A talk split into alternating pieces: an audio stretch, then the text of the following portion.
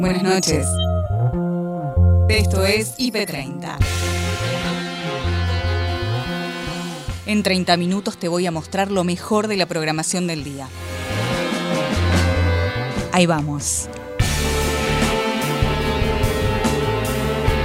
En el IP30 de hoy, fallo condenatorio Fabián Tablado. No hubo argumentos de la defensa. No hubo argumentos de la defensa. Simplemente quisieron a ver, salpicar un poco la imagen de Carolina, salpicar un poco mi imagen, que evidentemente es típica de, quienes están del otro lado. Y cuando hablamos del otro lado, estoy hablando de los delincuentes.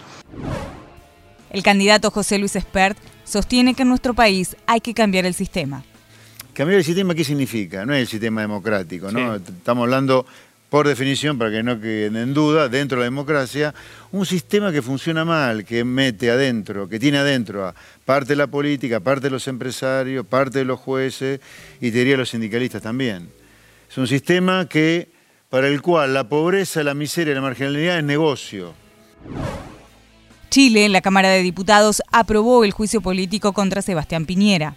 En el fondo, una acusación constitucional eh, es este recurso, este recurso político, un juicio político, en el cual se busca destituir al presidente Sebastián Piñera eh, debido a, los antecedentes recabados y que salieron a la luz con el Pandora Papers. Rita Cortés es Doña Tota, la madre de Diego en la serie Maradona, Sueño Bendito. Es un personaje de una gran responsabilidad que todos, te digo, porque todos los actores encaramos este trabajo con una responsabilidad enorme eh, porque bueno, por el amor a Diego, por el respeto, por el cuidado que hay que tener por él, que es un referente, que ha sido y es un referente de la cultura popular importantísimo. Así que todo fue con, mucho respeto, con mucho cuidado. La información destacada de este martes la encontrás en IP Central con Noelia Barral Grijera y Gabriel Sued. Este debate por la inseguridad tomó el centro de la campaña a pocos días de las elecciones. Vamos ya a meternos en este tema, como les decíamos, y a repasar algunas de las reacciones que se produjeron en el mundo político a partir de este crimen de Roberto Savo, este kiosquero de 45 años, asesinado el domingo en Ramos Mejía de seis balazos. Hoy ya las pericias determinaron que la mayoría de esos balazos se realizaron a muy corta distancia. Eh, fue asesinado a quemarropa Roberto eh, la reacción de, toda la sociedad de Ramos Mejía, gran parte de la familia, hizo también o derivó después en una reacción de parte de la política que tomó esto como bandera de campaña. De hecho, hoy le preguntaron a Horacio Rodríguez Larreta, jefe de gobierno porteño, por este tema y señaló algo que también empieza a ser parte de la discusión que tiene que ver con la eh, reforma del Código Penal para eh, que los menores de 15 años, de 16 en realidad, eh, sean imputables. Ustedes recuerden que el, el asesino de Roberto Savo es Leandro Suárez, que tiene 29 años, pero estaba acompañado de una chica de 15 años. Por eso es que este tema se cuela también en la campaña. Esto decía Rodríguez Larreta sobre las reformas que hay que hacer en este tema un abordaje integral. Tiene que ver con la educación, pero también tiene que ver con que haya instituciones y tiene que ver con la realidad, con el tema de, con los temas sociales, pero también tiene que ver con que hay menores que matan gente. Hoy un chico puede votar a los 16, años, pero no es eh, responsable y no. Ahí hay una contradicción, ahí hay una, puede ser que no sea punible. Lo que por ahí no es es punible de la misma manera que lo es un adulto, pero eso no quiere decir que no tenga que ser punible. Bueno, hay algunas aclaraciones para hacer respecto a esto que dice Horacio Rodríguez Larreta, pues si bien los menores efectivamente no son punibles, hay de alguna manera una zona gris que habilita la ley que rige eh, este, eh, bueno, el sistema de castigos hacia ellos, porque habilita a los jueces a enviarlos a un internado, eh, bueno, con distintos nombres, este tipo de instituciones, si el juez considera que en su casa no está haciendo este menor o esta menor atendido de la mejor manera. Y es efectivamente lo que termina pasando con muchos de ellos que terminan de alguna manera encerrados en, estas instituciones para menores eh, sin haber atravesado un proceso eh, judicial que efectivamente determine si tuvieron alguna responsabilidad o no. En este caso estamos hablando de una chica, de una chica de 15 años. Y también hay que decir que cuando Mauricio Macri era presidente, Juntos por el Cambio presentó el proyecto para justamente bajar la edad de imputabilidad de los menores, no avanzó finalmente. Sí, además, bueno, hay un error fáctico porque la reta dice a los 16 años no podés, no sos punible. En realidad sí sos a los 16 a partir de los 15 hacia abajo es que, eh, sos, eh, que los chicos son inimputables. Vamos a repasar también lo que dijo Alejandro Finocchiaro, ex ministro de Educación bonaerense y además eh, candidato a diputado nacional por la provincia de Juntos. ya cruzando una barrera, ¿no? Yendo todavía mucho más a fondo en este discurso endurecido de un sector de la oposición involucrando a, más gente. Vamos a repasar lo que dijo y en todo caso después lo comentamos. Argentina tiene una grieta y, no, la no se puede ocultar porque la grieta existe, aunque no la queramos ver, existe. Y la inseguridad es una dimensión de esa grieta que tiene características ideológicas y morales, Willy. De un lado, están los delincuentes, son ellos los delincuentes, y quienes defienden a los delincuentes. Gente como Zaffaroni, como Estela de Carlotto, como Edwin Bonafini, defienden a los delincuentes. Del otro lado, estamos este, vos, María, Rolo, yo, las personas de bien que queremos vivir en paz en una sociedad. Bueno, qué decir, ¿no? Sobre esta apreciación de Fino Quiero, que además es referente Juntos en la Matanza. entonces, por eso sale a ganar visibilidad en este escenario. Personas de bien y del otro lado, Estela de Carlotto, ¿no? Eh, presidenta de Abuelas de Plaza de Mayo.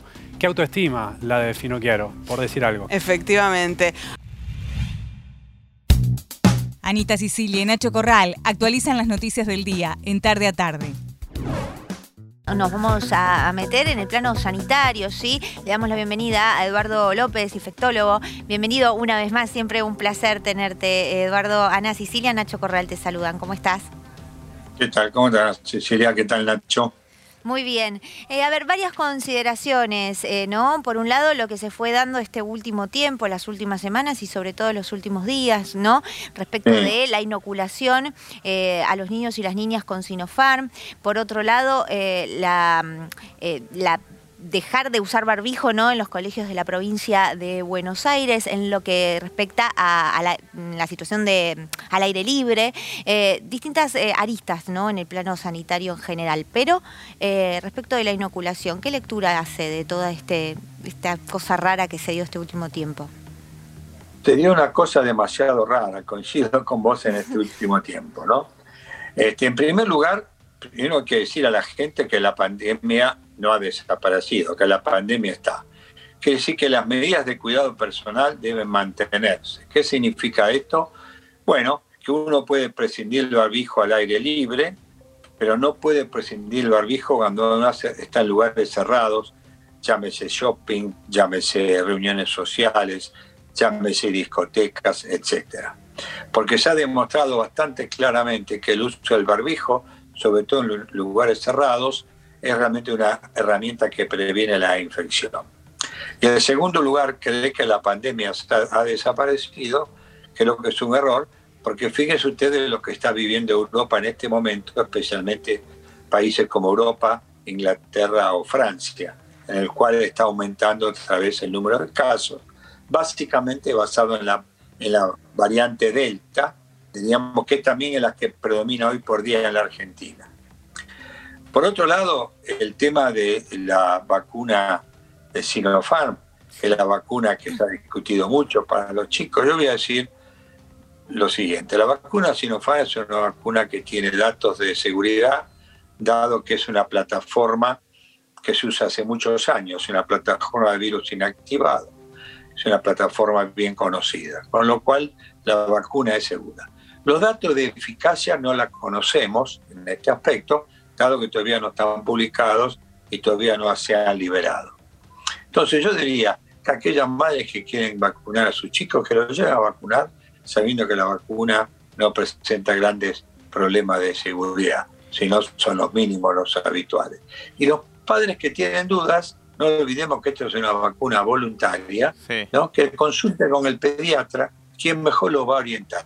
Pero la verdad que estar discutiendo, diríamos, en este momento, diríamos, este, si la vacuna eh, sirve o no sirve, y si la vacuna es segura o no es segura, creo que es un error. Creo que realmente la vacuna, como es segura, da un cierto margen de seguridad y faltan los datos de eficacia que pienso que pronto van a aparecer. También, por suerte, para la población pediátrica, ya también Estados Unidos ha aprobado la vacuna de Pfizer para 5 a 11 años. Quiere decir que lentamente la vacuna, cuando el concepto de vacunación universal, y con esto termino, que es vacunar a todas las edades, nosotros vamos a estar, diríamos, de alguna manera este, con capacidad de poder tener varias vacunas para utilizar. Mientras tanto, está disponible la vacuna Sinopharm. El hepatólogo Esteban Valerga se refiere a la importancia del seguimiento de pacientes con hepatitis C. ¿Cuál es el objetivo concreto? Poder dar con aquellos pacientes que alguna vez fueron al hospital de clínicas y dieron positivo de hepatitis C.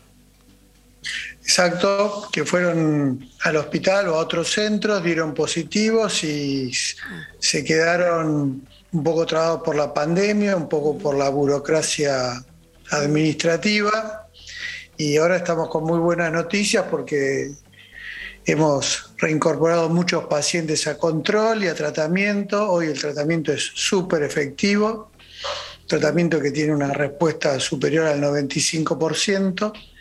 Y no importa tu obra social ni la condición de tu hígado, hoy el Ministerio de Salud de la Nación está entregando la mejor medicación, la más moderna, para todos. Así que estoy como en Disney, feliz. qué bueno, qué, buena noticia. Me decías entonces, Esteban, que no es solo para los pacientes del hospital de clínica, sino también para otros centros de salud. Mira, la primera experiencia nos tomaron como, el ministerio nos tomó al Malbrán y a nosotros como referencia. La idea de esto es ampliarlo, pero hoy el Ministerio de Salud está repleto de medicación para utilizar sobra medicación de la última generación, la que usarían en el primer mundo, así de bien estamos. Así que en, épocas de malas noticias, sí, una esta buena. es una muy buena. ¿Y cómo es, cómo es la medicación? ¿En qué consiste el tratamiento? mira, es el tratamiento que hubiese soñado hace 10 años, donde el tratamiento era un, padecimiento horrible. Hoy es una a tres pastillas durante 8 a 12 semanas con efectos adversos casi inexistentes, muy, muy similares a tomar cualquier medicación y con una efectividad casi del 100%. Así que estamos muy contentos por eso. Y por otro lado un poco preocupados porque nosotros encontramos en nuestro fichero que habíamos perdido muchos pacientes porque la enfermedad no da síntomas y, supongo que a otros colegas les debe estar pasando igual. Así que los motivamos para que nos pongamos las pilas porque hoy el ministerio nos puso la pelota de nuestro lado. Antes nos quejábamos que no había medicación, no hace tanto, y hoy medicación sobra. Y faltan los pacientes. y, tenemos los métodos para también para estudiar a los pacientes por el Malbrán. Y así que nada, está buenísimo. Así que estamos muy contentos. Por eso les agradecemos tanto porque esto necesita difusión. Es muy simple en el chequeo de salud, al que no lo sabe, se, casi seguro que tuvo hepatitis A, si no la tuvo se vacuna, casi seguro no tuvo hepatitis B, se vacuna, y si tiene C, casi seguro 99% se cura. Así que así vamos a evitar que las futuras generaciones tengan que, padecer eh, la cirrosis, el cáncer de hígado, como una complicación evitable. Eso te iba a preguntar justamente, ¿qué es lo que ocurre cuando un paciente no lleva adelante el tratamiento? Bueno, para, para tratar de simplificar el concepto, hay dos maneras de matar a través del virus C. Una es llevar el hígado a la cirrosis y, sus complicaciones, que es el cáncer de hígado y la insuficiencia hepática, pero en el camino produce diabetes, infarto y accidente cerebrovascular. Fallo condenatorio a Fabián Tablado. Habla el padre de Carolina Ló. Él consideraba que ya los 45 días habían pasado los primeros días de abril, creo, y que no entendía por qué.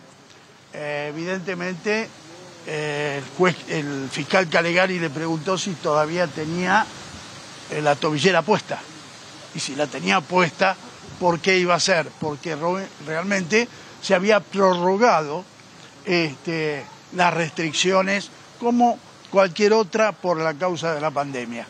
No hubo argumentos de la defensa, no hubo argumentos de la defensa, simplemente quisieron a ver, salpicar un poco la imagen de Carolina, salpicar un poco mi imagen, que evidentemente es típica de, quienes están del otro lado. Y cuando hablamos del otro lado, estoy hablando de los delincuentes.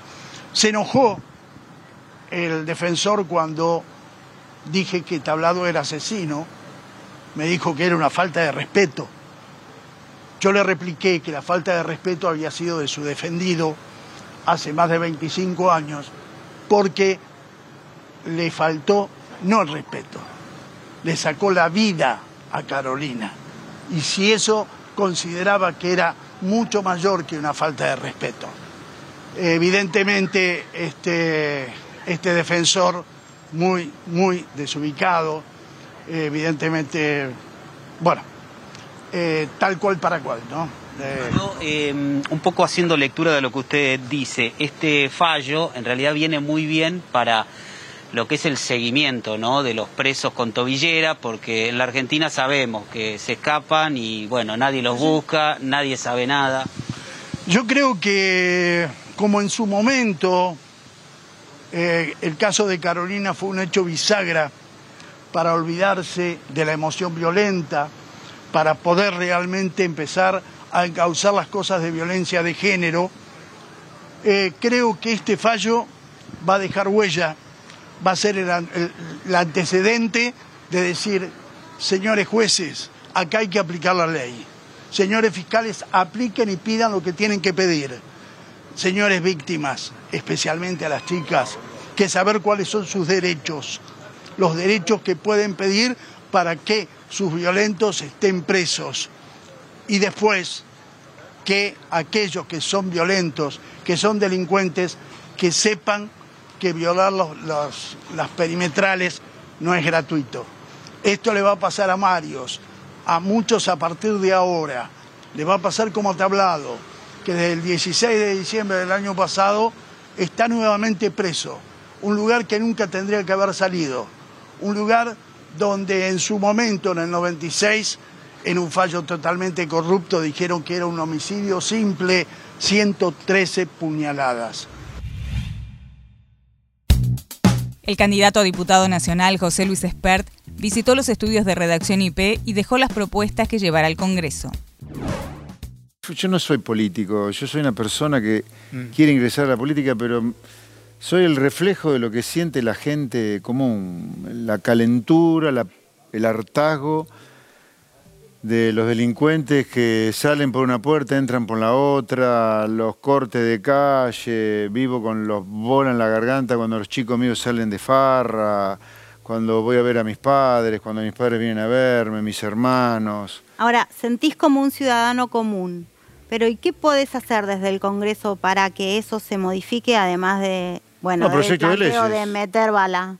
Proyecto de leyes por ejemplo, que bajen la edad de inimputabilidad a los 14 años como mínimo, 12 años también. Esos son proyectos que siempre se han planteado y que chocan con, con, las leyes y, los, protocolos y los pactos internacionales. Pero en nuestro caso no va a ser así. A mí me van a tener que decir por qué no apoyan una ley que baja la edad de inimputabilidad como cuando estamos viendo que todos los días algún menor mata a alguien. Mm. Por ejemplo, subir las penas para homicidas y violadores y femicidas por ejemplo, que las penas sean de cumplimiento efectivo. Terminemos con esta Ahora te iba a decir eso, ¿no será que no se están cumpliendo ¿Eh? más que que haya que subirlas? No, yo creo que algunas penas hay que subirlas, otra es Bueno, a ver, si desde el Congreso, con nuevos proyectos de leyes o cambiando los que hay, no se puede, por lo menos que haya en el Congreso voces que alcen su voz diciendo cumplamos las cosas, cumplamos lo que hay. lo, que, lo que funcionaría y no se cumple porque nadie tiene ganas de cumplirlo, denunciarlo, ponerlo sobre la mesa, como la boleta única de papel. ¿Por qué no tenemos boleta única de papel? No me quiero desviar del tema, pero que me expliquen por qué. ¿Por qué no se cumple lo que debería cumplirse y que debería funcionar bien? Y si no existe, que se cree la ley, que ponga más pena, no sé, lo que sea. Quiero decir, eh, a mí me, a ver, chicos, ante todo, más allá de periodistas con, con y con posiciones diferentes o no, no puede ser que ocurran las cosas que han ocurrido en las últimas 48 horas y que lo compartíamos fuera de cámara, digámoslo en cámara también. Los tres compartíamos que no puede ser que al otro día de que maten a un delincuente, cuando la gente va a pedir justicia, le saquen no, claramente la Es el mundo al revés esto. La gente, esto, esto es peligroso hasta, hasta socialmente. de acuerdo. Ahora, ¿qué diagnóstico tenés del tema seguridad? Porque en realidad vos hablas de una política represiva mm. que es una parte, digamos. Ah, por supuesto, eh, no es todo, de ninguna manera. No se y probablemente no sea ni siquiera lo más importante. Lo más importante, claro. Porque acá lo que está de fondo es la marginalidad, la indigencia. Hay una degradación del tejido social claro, que viene de años. pero Tantas crisis en crisis. ¿Y pero ¿y eso cómo lo resolves? Que es el caldo de cultivo más grande. Y yo creo que hay que cambiar el sistema. Yo creo que hay que hacer otra cosa, completamente diferente, pero ahora hay que asumir que hay que cambiar un sistema, ¿no? O sea, tenemos que poner los huevos y los ovarios sobre la mesa para cambiar el sistema. Cambiar el sistema, ¿qué significa? No es el sistema democrático, ¿no? Estamos hablando, por definición, para que no queden en duda, dentro de la democracia, un sistema que funciona mal, que mete adentro, que tiene adentro a parte de la política, parte de los empresarios, parte de los jueces y te diría los sindicalistas también. Es un sistema que para el cual la pobreza, la miseria y la marginalidad es negocio. No es negocio educar, que haya gente formada, eh, que no delinca. Mira, yo me tropiezo con el sistema electoral a diario, es un infierno. Juicio político a Sebastián Piñera, el periodista Mario Solís, habló con Alejandra y Ariel sobre la situación del presidente chileno. En el fondo, una acusación constitucional eh, es este recurso, este recurso político, un juicio político, en el cual se busca destituir el presidente Sebastián Piñera eh, debido a, los antecedentes recabados y que salieron a la luz con el Pandora Papers. Eh, en este caso eh, ya pasó la primera etapa, que es en la Cámara de Diputados, que digamos que era una de las instancias más complejas porque se necesitaban 78 votos, que fueron justos los votos que llegaron para ratificar esta acusación constitucional.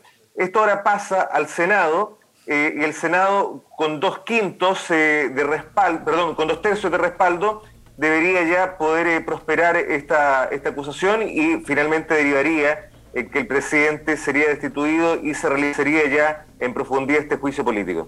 Mario, repasábamos hace un ratito con Ariel, aquí mi compañero, este maratónico discurso de Naranjo, 15 horas, ¿no? Sabemos que era parte de una estrategia puntualmente para que pudieran llegar eh, otros compañeros a ejercer su voto. Y que termina siendo clave, ¿no? Porque se llega a partir de esa estrategia, si no me equivoco, Mario.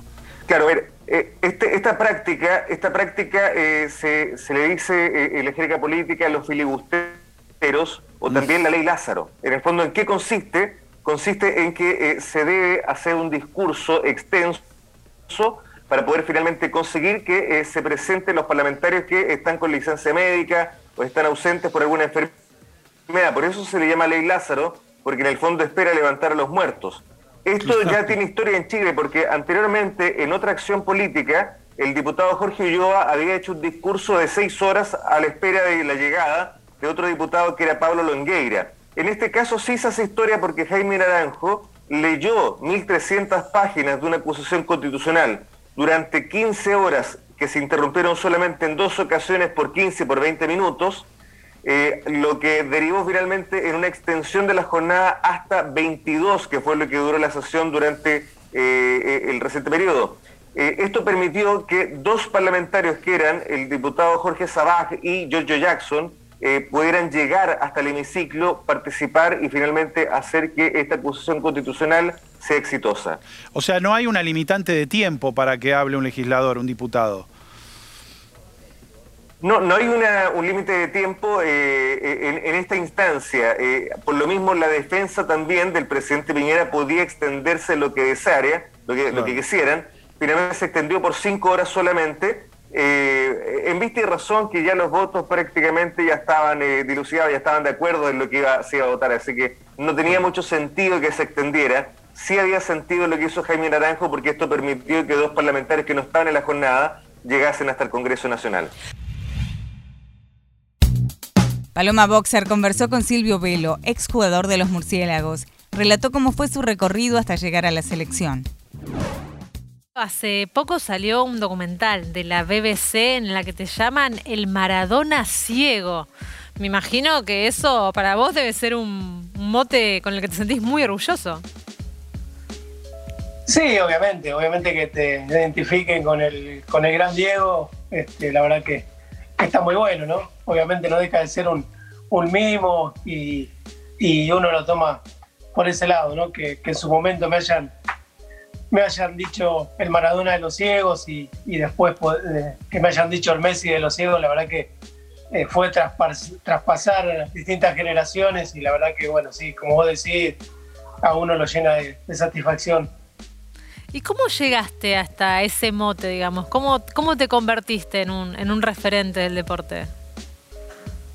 Ah, supongo que, no sé, eso este, por, por, lo que le pude dar a, a mi selección. Eh, imagínate, hace ya 30 años que arranqué con todo esto, estoy del primer seleccionado, eh, así que bueno, con mucha, con mucha actitud, con mucha fuerza, con mucho compromiso hemos ido superando distintas etapas hasta poder ser quien somos hoy, ¿no? Este, un equipo reconocido, un equipo que, que la mayoría de los argentinos se sienten identificados con nosotros, más allá de que sea olímpico o paralímpico. Creo que somos una selección que se ha metido en el corazón de los argentinos y la verdad que eso a mí me, también, obviamente, me llena de, de satisfacción haber aportado con ese granito de arena para que mm, haya un cambio en la sociedad, ¿no? Ya que cuando arrancamos con todo esto prácticamente no nos conocía nadie y hoy por hoy ser referente de, de un país es muy lindo que eso pase, ¿no?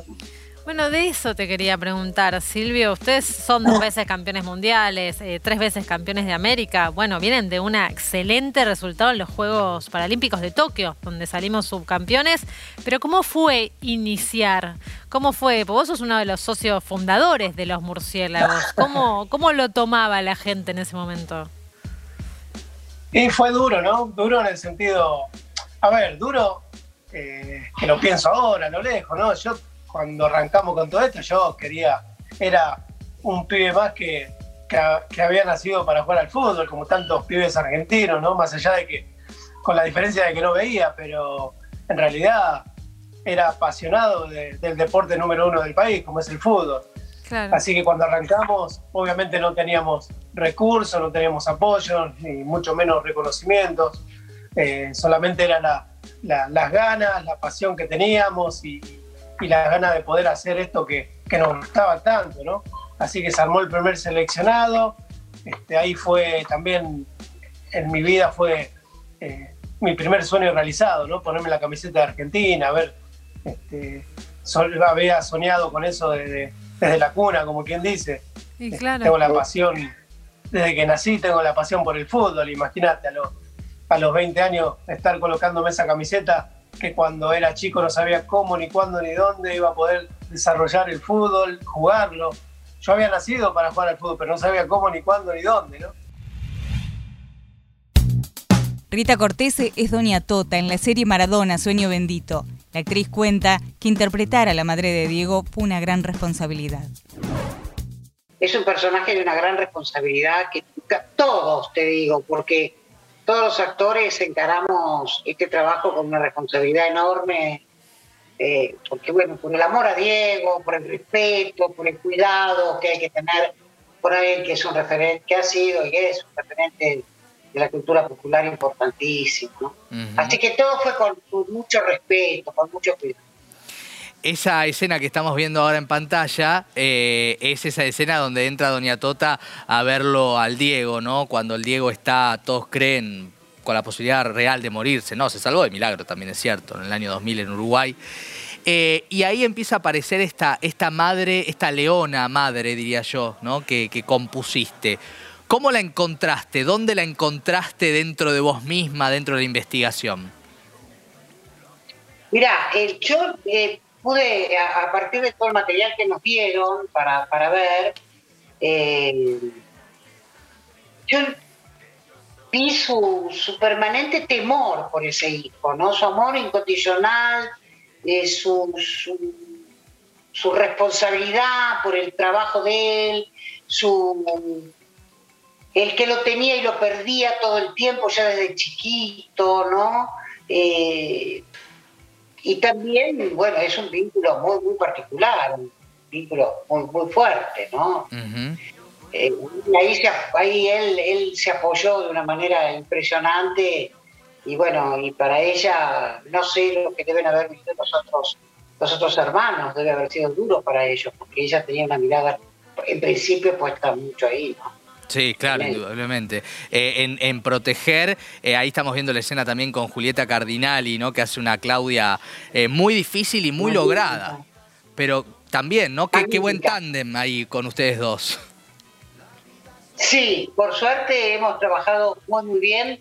Eh, bueno, eh, eh, eh, Julieta hace un trabajo magnífico porque hace un, es esa mirada permanentemente con un enojo eterno, ¿no? Ahí, desde, por lo menos en la parte que, que me toca a mí, ¿no? Con ella.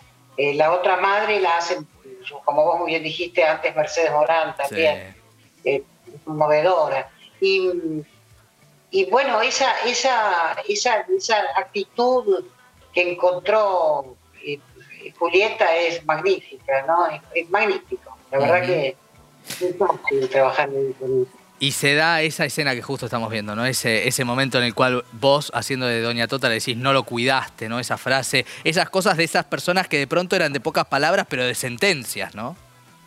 Tremendo. No te voy a perdonar. Si se muere, no te perdono y creo que si no se muere tampoco. Tremendo. Es terrible, ¿no? Terrible. O sea, ya está ahí con, con, con Claudia Patá, Ujú. ella. Bueno, bueno, eso es un vínculo, vínculo personal y secreto que uno, cada, cada uno de las familias sabrá. Claro. Uno, uno puede hacer interpretación, pero nada más que eso. Y hasta acá llegamos por hoy. Acordate que podés ver las notas completas en nuestro sitio www.ip.digital y en nuestro canal de YouTube, búscanos como IP Noticias y suscríbete. Hasta la próxima. Buenas noches.